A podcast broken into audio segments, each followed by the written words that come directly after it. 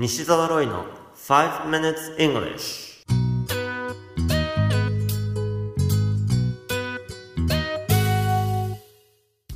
Hello everyone こんにちは。イングリッシュドクターの西澤ロイです。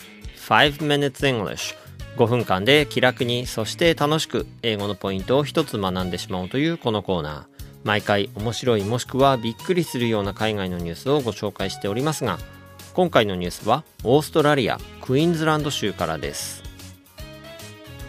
車のナンバープレートにはこれまでは数字とアルファベットを使うことができたのですがそこにもう一種類使える文字が増えたそうです。一体何の文字だかわかりますか？答えはなんと絵文字です。ただし絵文字が使えるといってもナンバープレートを絵文字だらけにできるわけではありません。一番最後にスマイリー、つまり笑顔のような顔文字を一文字だけ入れることができるという話であり、またポジティブな表情しか選ぶことはできません。選ぶことができる顔は5種類ありますのでご紹介しますね。一つが A winking face 片目でウィンクしているものですね。二つ目が The cool sunglasses サングラスをかけた笑顔のもの。三つ目が The Hard Eyes 目がハートになっている顔。4つ目が Laughing Out Loud 大笑いしているという意味ですね。そして最後が The Good Old Standard Smiley Face つまり古き良きスマイリーだと紹介されています。なお絵文字を入れるためにはもちろんお金がかかります。475オーストラリアドルですから3万7、8000しますので結構な金額ですね。このニュース記事の英語のタイトルは Emoji Number Plates Launched in Queensland. Emoji Number Plates Launched in Queensland. 絵文字の入ったナンバープレートクイーンズランド州でお目見え。BBC のニュース記事からご紹介しました。絵文字を英語で言うと Emoji そう、日本語がそのまま英語になっているんです。ただし、イモジーがもともと日本語だということを知らない外国の方は結構多いかもしれません。その理由はもともとイモティコンという言葉が存在するからです。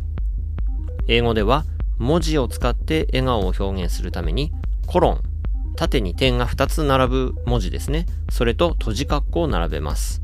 そうすると横向きに見たら笑顔に見えますよね。言ってる意味伝わりますでしょうか？コロンではなくセミコロン。2つの点の下の方がカンマになってるやつを閉じ括弧と並べるとウインクをしている顔になります。また、閉じ括弧ではなく開く括弧を使うと口をへの字に曲げているように見えますし、口にアルファベットの大文字の P を使うことでベロを出していることになります。そのような顔文字のことをイモティコンと呼ぶんです。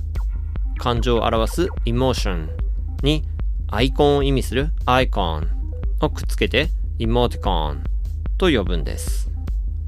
そして絵文字 emoji なんですがちょうど emo というスペルで始まりますので emotion と関係があるかのように多分思えてしまうんでしょうね。emoji というのはなぜか黄色い顔が多いですがグラフィックでデザインされている顔文字のことです。ということで、今週は emoji と emoticon という2つの言葉をご紹介しました。You have been listening to 5 Minutes English お届けしましたのは、イングリッシュドクター西澤ロイでした。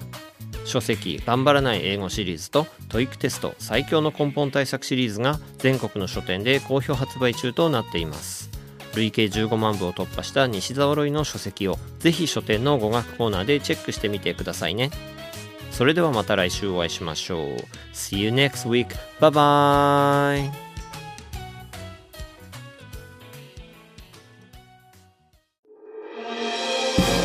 聞き方に秘訣あり。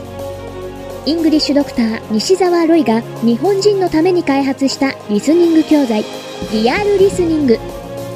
誰も教えてくれなかった英語の聞き方の秘訣を教えます。